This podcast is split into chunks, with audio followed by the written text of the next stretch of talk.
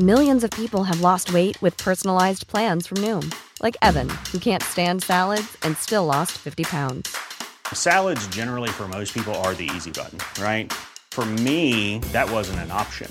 I never really was a salad guy. That's just not who I am. But Noom worked for me. Get your personalized plan today at Noom.com. Real Noom user compensated to provide their story. In four weeks, the typical Noom user can expect to lose one to two pounds per week. Individual results may vary. Hey, I'm Ryan Reynolds. Recently, I asked Mint Mobile's legal team if big wireless companies are allowed to raise prices due to inflation. They said yes. And then when I asked if raising prices technically violates those onerous two year contracts, they said, What the f are you talking about, you insane Hollywood ass? So to recap, we're cutting the price of Mint Unlimited from $30 a month to just $15 a month. Give it a try at mintmobile.com slash switch. $45 up front for three months plus taxes and fees. Promo for new customers for limited time. Unlimited more than 40 gigabytes per month. Slows. Full terms at mintmobile.com.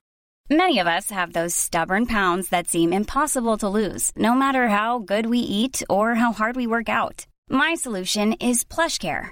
PlushCare is a leading telehealth provider with doctors who are there for you day and night to partner with you in your weight loss journey. They can prescribe FDA-approved weight loss medications like Wagovi and Zepbound for those who qualify. Plus, they accept most insurance plans. To get started, visit plushcare.com slash weight loss. That's plushcare.com slash weight loss.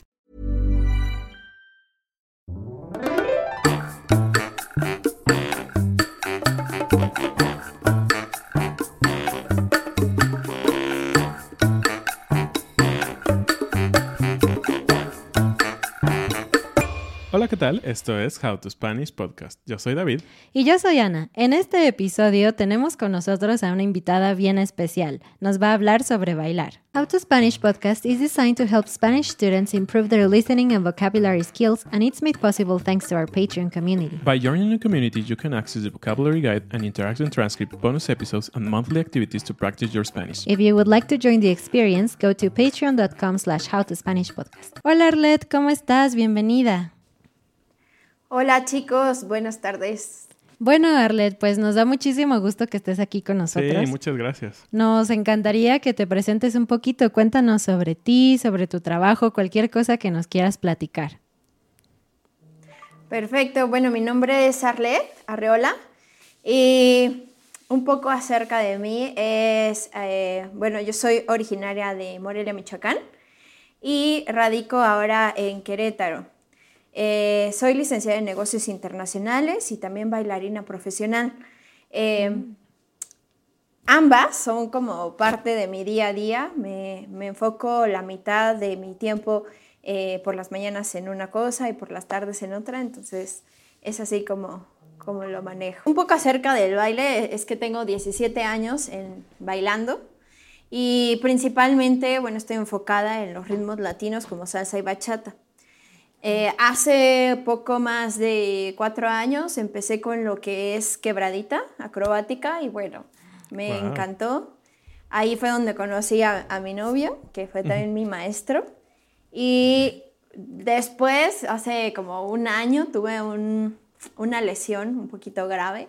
Me luxé el codo haciendo una acrobacia no en quebradita, pero sí en bachata y fue algo un poquito difícil para mí porque estuve fuera eh, seis meses de, lo que me encanta, que es bailar. ¡Wow! ¡Qué fuerte!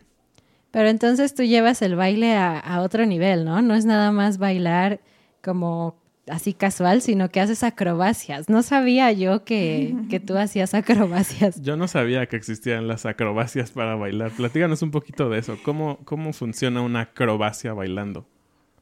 Claro. bueno, eh, es un poco como la gimnasia. Llevamos eh, lo que son impulsos, lo que son eh, resistencias, mucha conexión, sobre todo en la quebradita. llevas mucha energía por lo que tienes que tener mucha sincronía, seguridad y sobre todo con mucha seriedad, porque muchas veces haces la acrobacia pensando que es algo muy fácil o que tienes mucha confianza en ti o, en que ya te sale y pasa esto, ¿no? Que fue lo que a mí me sucedió.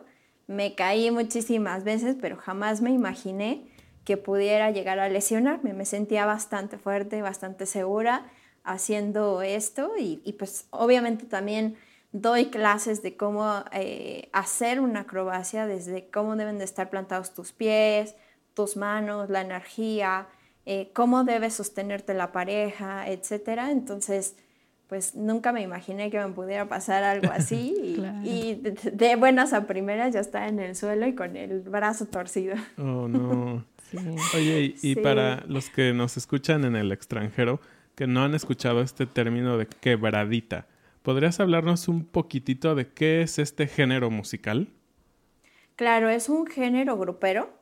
Es muy característico de México. Eh, representamos muchas veces eh, o llevamos este género a niveles internacionales. Eh, es una sincronía de llevar pasos a un beat un poquito acelerado y adicional, bueno, le, le generas lo que son las acrobacias. las acrobacias son en pareja, casi siempre, o son en grupo y puedes, eh, hay, hay, acrobacias que son bajas, que es eh, de mitad del cuerpo, es decir, de donde está tu cinturón hacia abajo, que son en el piso. Hay otras acrobacias que son medias, que es de la cintura hacia el cuello. Y hay unas acrobacias eh, aéreas, que ya es cuando te despegas completamente del cuerpo del, del hombre. Y estas este, pueden ser mortales, pueden eh, ser eh, lanzados o vaya, hay una infinidad de, trucos o de acrobacias que nosotros aplicamos, como decía, de la gimnasia o del patinaje al baile. Oye, entonces sí que es un deporte extremo, ¿no? Algo así. sí, sí, sí, está padre. Digo, si no, no has, eh, vaya, si no tienes la resistencia sobre todo para bailar y hacer acrobacia es un poquito difícil por esta situación. Entonces, cuando nosotros damos una clase de acrobacia o de quebradita, tenemos que llevar como dos horas de precalentamiento para que oh, los, los cuerpos, bueno, más bien el cuerpo, eh, esté caliente y, la flexibilidad te, ayude a cualquier acrobacia. Wow. ¿Y alguna vez has participado en algún concurso en México o en otras partes del mundo quizás? Porque esto suena como algo muy de nivel, como muy profesional. Claro. Eh, en cuestión de la quebradita no tanto, porque es lo que menos llevo eh, como en tiempo. Pero en lo que es salsa y bachata sí he participado en diferentes congresos. De hecho, fui de las pioneras en salsa en, lo que fue México. Acudí al primer congreso de salsa que se hizo en México, que de hecho fue en la ciudad de San Miguel, de Allende, muy cerca de aquí de Querétaro. Y ahí fue donde, pues prácticamente yo conocí eh, lo que era la salsa y de ahí empezamos a competir, eh, fui parte de un equipo muy representativo de México llamado Mor Salsa. Y ahí mi directora, este, bueno, nos gestionaba todos los eventos y demás. En ese entonces todavía no se llamaba como competencia, sino solamente eran exhibiciones. Mm. Y había cierto, bueno, cierto nivel, más no como el que hay ahora. Pero sí, sí, he participado en varios, varios shows, sobre todo. Wow. Qué padre. Son muy buenas experiencias. Sí, la verdad que sí.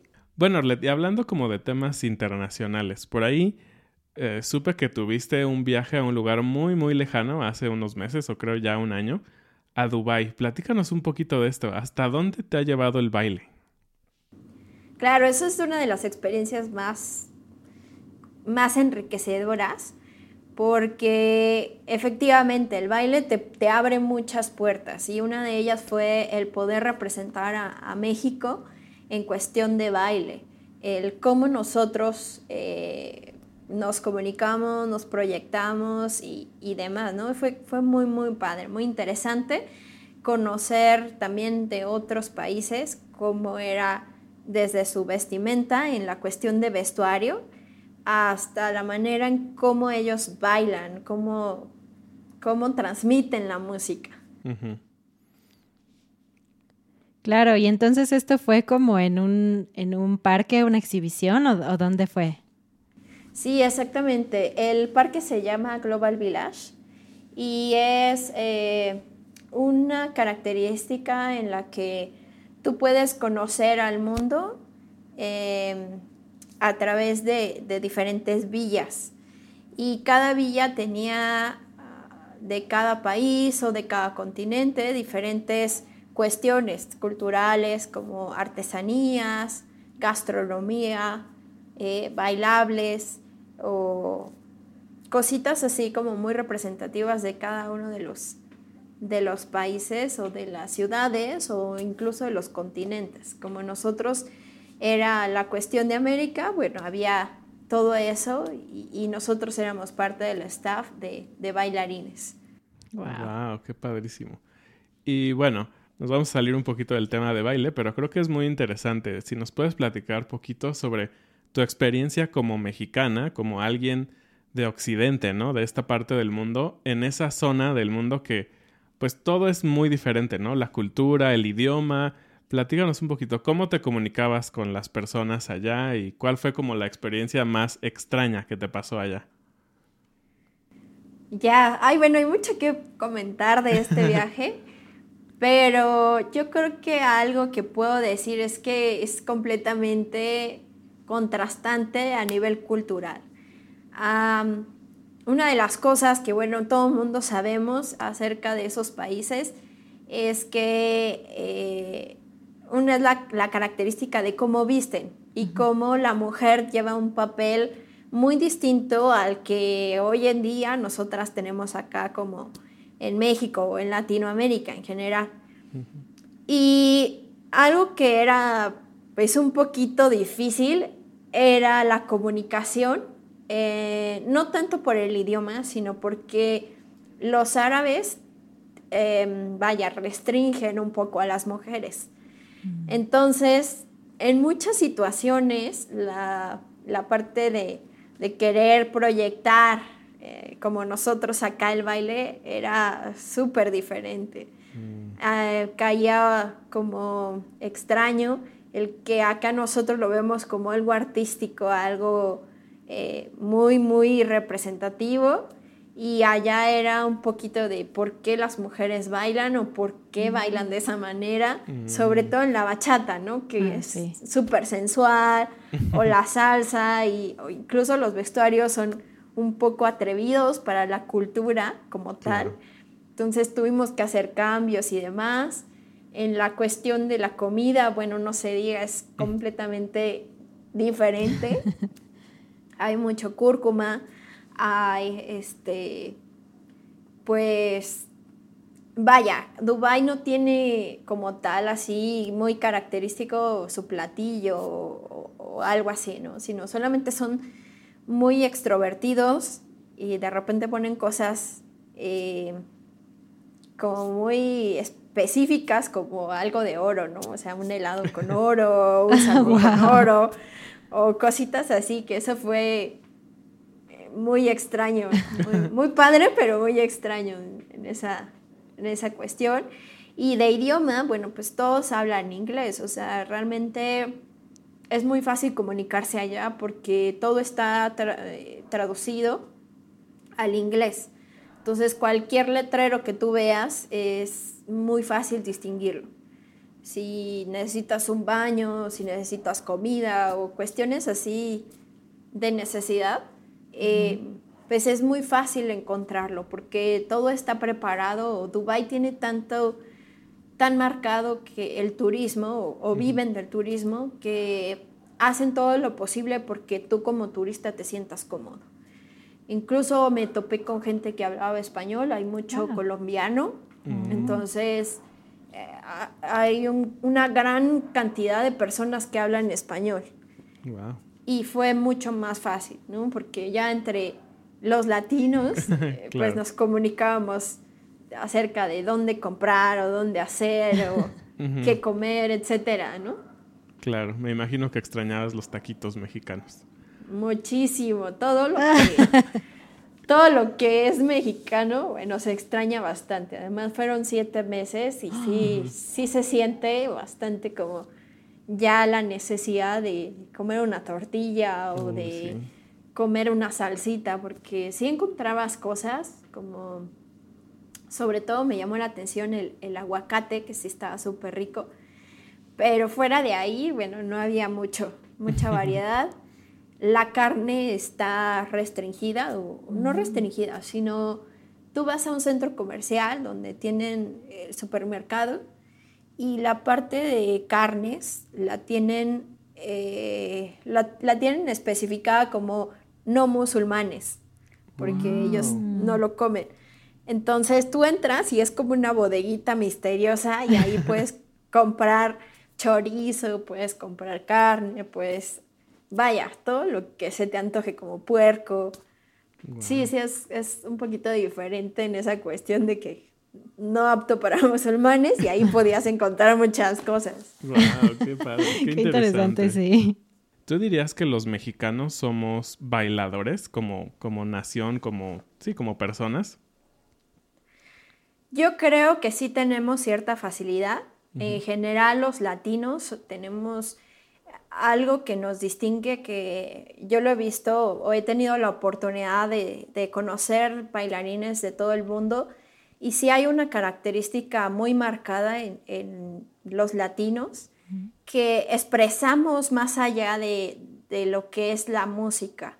De repente, simplemente el verlos, cómo lo disfrutan, te lleva a disfrutarlo a ti. Y eso lo he notado mucho, mucho en los mexicanos, en los latinos. Eh, hemos llegado en lo que es, por ejemplo, la salsa. Muchos bailarines mexicanos nos han representado y han ganado medallas o lugares a nivel mundial. Entonces yo creo que sí hay una cierta eh, ventaja o, o, como facilidad para nosotros. Eh, incluso digo, ya si no lo llevas como a nivel profesional, en la cuestión de uh, que nos encanta la fiesta y siempre terminamos bailando aunque no sepamos nada. Eh, ya sea una boda o cualquier lugar que, que, se presente la posibilidad, creo que los mexicanos destacamos por, por eso. Qué padre. sí, a mí también me da esa impresión. Y aquí una pregunta también sobre, sobre los ritmos, Arlet, porque, bueno, para nosotros que no bailamos mucho y tal vez no tenemos conocimiento y quizás otras personas que están viendo por ahí que no conozcan mucho quizás de ritmos latinos, aunque últimamente se han puesto muy de moda, ¿no? Uh -huh. He escuchado mucha gente en el extranjero que está tomando clases de bachata, de salsa, de todo esto. ¿Cuál es como la diferencia principal entre estos géneros? ¿Cuáles dirías tú que son como los más importantes y es diferente una salsa de una cumbia, por ejemplo? Ya. Bueno, si eres alguien que no baila o que no eres músico, es un poquito mmm, difícil reconocer cuáles son las diferencias, porque los, los instrumentos son muy parecidos. Sin embargo, ya como bailarín o como músico, identificas que hay ciertos instrumentos muy característicos, por ejemplo, en la salsa, nosotros reconocemos un toque que se llama clave y que esto nos hace distinguir de una cumbia a una salsa. O eh, existe otro instrumento que se llama el güero, que uh -huh. es como un raspadito y, y, y, bueno, ese nos hace distinguir que es una cumbia. El ch ch y ch ¿Ese? a nivel, sí, exactamente, ese, ese, es el sonido más característico. Y en la cuestión como bailarín, eh, lo distingues de acuerdo a los pasos.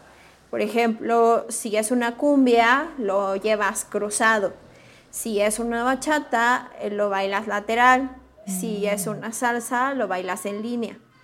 Entonces esto es lo que te hace hacerlos diferentes. Cada uno tiene sus técnicas, cada uno tiene eh, como sus características muy particulares. Sin embargo, también ah, existen como muchas eh, cosas muy parecidas. Por ejemplo, eh, las vueltas, tú puedes aplicarlas tanto en salsa como en cumbia, como en, eh, en cualquier género. Solamente cambias la marcación.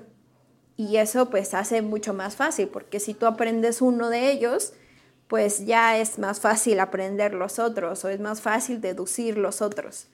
Mm, wow. ¿Y la marcación te refieres a en qué momento giras, en el 1, 2 o el 3, o qué es la marcación. Exactamente. La marcación son los números para nosotros como bailarines. Eh, bueno, bailarines y músicos lo contamos en ocho, generalmente cada, cada eh, canción la estamos partiendo en ochos o en 16 avos o en 32 avos, como son los músicos. Y de ahí nosotros nos basamos para que ello eh, efectivamente tú puedas girar en ciertos números o puedas hacer vueltas en otros números y lleve una secuencia o una coreografía. Y ahí ya, bueno, es cuando tú lo puedes mm, o sabes cómo bailarlo. Si no llevas esto, bueno, también lo puedes bailar, pero no es como que sea correcto. Oye, y para las personas que son tan tablas como nosotros, ¿hay esperanza eh, en la danza? O sea, ¿es como posible mejorar? Porque tú eres maestra también, ¿no? Cuéntanos un poquito de tu experiencia. Sí, mira, como maestra te puedo decir que he tenido casos de todo tipo, pero realmente lo que a mí me ha dejado muy impresionada es que hay personas que tienen menos facilidad y hay personas que tienen más facilidad o que les cuesta menos trabajo.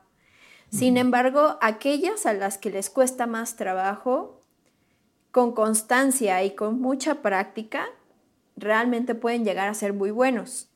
Te lo puedo decir porque he conocido personas que a lo mejor en su primera clase no daban una y hoy en la actualidad son maestros y son representantes en todo el mundo. Entonces yo creo que más allá de que tengas una capacidad diferente, o sea, no, no, que no se te dé tan fácil como a otros, tiene mucho que ver con la disciplina, con el la tenacidad y, tu objetivo. Si tu objetivo es querer aprender, realmente lo puedes lograr, porque es muy fácil. O sea, ya una vez que lo desglosas con números, ya es, es mucho más fácil, porque no hay pierde, es como una matemática. Mm. Tú dices, en el 1 siempre vas a hacer esto y en el 5 vas a hacer siempre esto. Y entonces ya no hay pierde, porque tú te basas en esos números y si lo llevas a cabo, se ve como que lo estás bailando.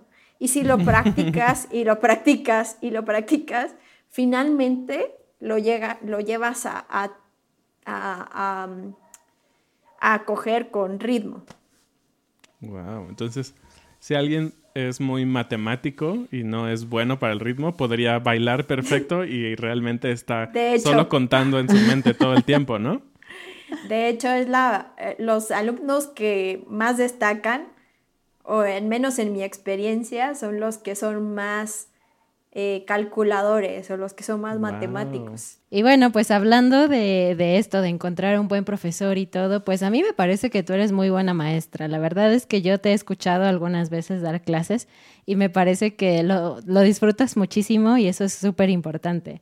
Así que si ustedes que nos están viendo quisieran tomar clases de baile, pues qué mejor con Arlet, ¿no? No sé, Arlet, si tú tienes eh, Instagram o Facebook o, alguna manera en que ellos pudieran como contactarte y pues si, si estás dispuesta a esto, ¿no? A dar clases.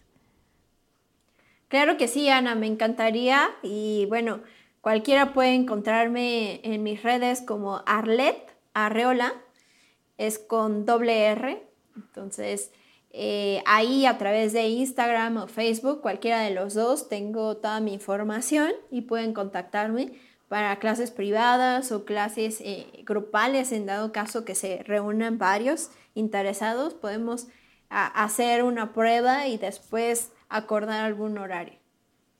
Súper bien. Perfecto. Entonces, ya saben, pueden buscarla por Facebook o Instagram. Y pues ella habla inglés y español, así que no hay, digamos, problemas si no hablas también español o sientes que necesitas algunas cosas en inglés. Bueno, ella puede ayudarte y ya ha tenido experiencia dando clases en línea durante la pandemia. Así que inscríbanse. Nosotros también. Ah. sí, estaría muy bueno que lo intentaran. Sí, tal vez, tal vez. Y bueno, vamos a terminar como siempre con la frase del día. Y aquí, Arlet, como tú eres nuestra invitada, me gustaría pedirte si tú puedes dar un ejemplo o explicar. Nos encanta cuando nuestros invitados intentan explicar estas frases mexicanas a nuestra audiencia.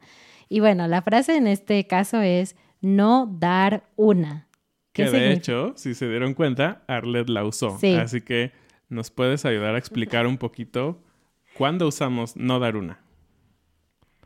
Claro, lo escucho todo el tiempo en clase.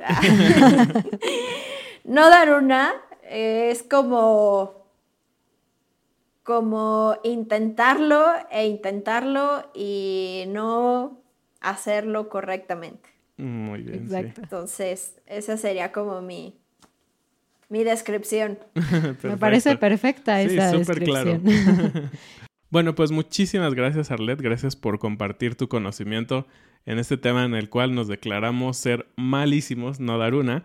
Así que gracias. De hecho, algunos de nuestros escuchas nos habían pedido que habláramos sobre el baile en México y entonces fue una gran experiencia que nos hayas podido compartir. Sí, muchas gracias por estar aquí.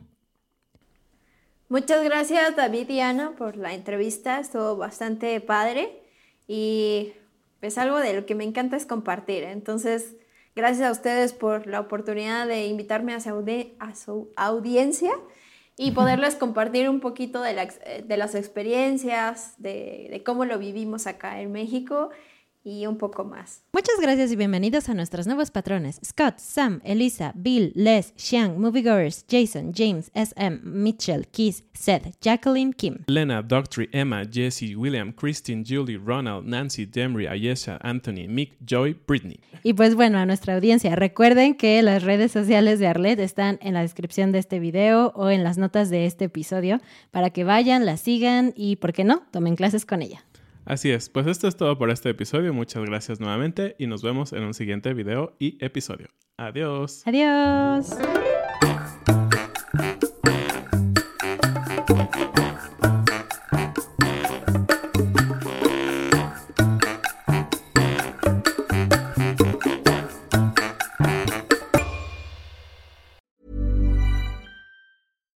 Here's a cool fact. A crocodile can't stick out its tongue. Another cool fact you can get short term health insurance for a month or just under a year in some states. United Healthcare short term insurance plans are designed for people who are between jobs, coming off their parents' plan, or turning a side hustle into a full time gig. Underwritten by Golden Rule Insurance Company, they offer flexible, budget friendly coverage with access to a nationwide network of doctors and hospitals. Get more cool facts about United Healthcare short term plans at uh1.com. Mom deserves the best, and there's no better place to shop for Mother's Day than Whole Foods Market. They're your destination for unbeatable savings, from premium gifts to show-stopping flowers and irresistible desserts. Start by saving 33% with Prime on all body care and candles. Then get a 15-stem bunch of tulips for just $9.99 each with Prime. Round out Mom's menu with festive rosé, irresistible berry chantilly cake, and more special treats. Come celebrate Mother's Day at Whole Foods Market.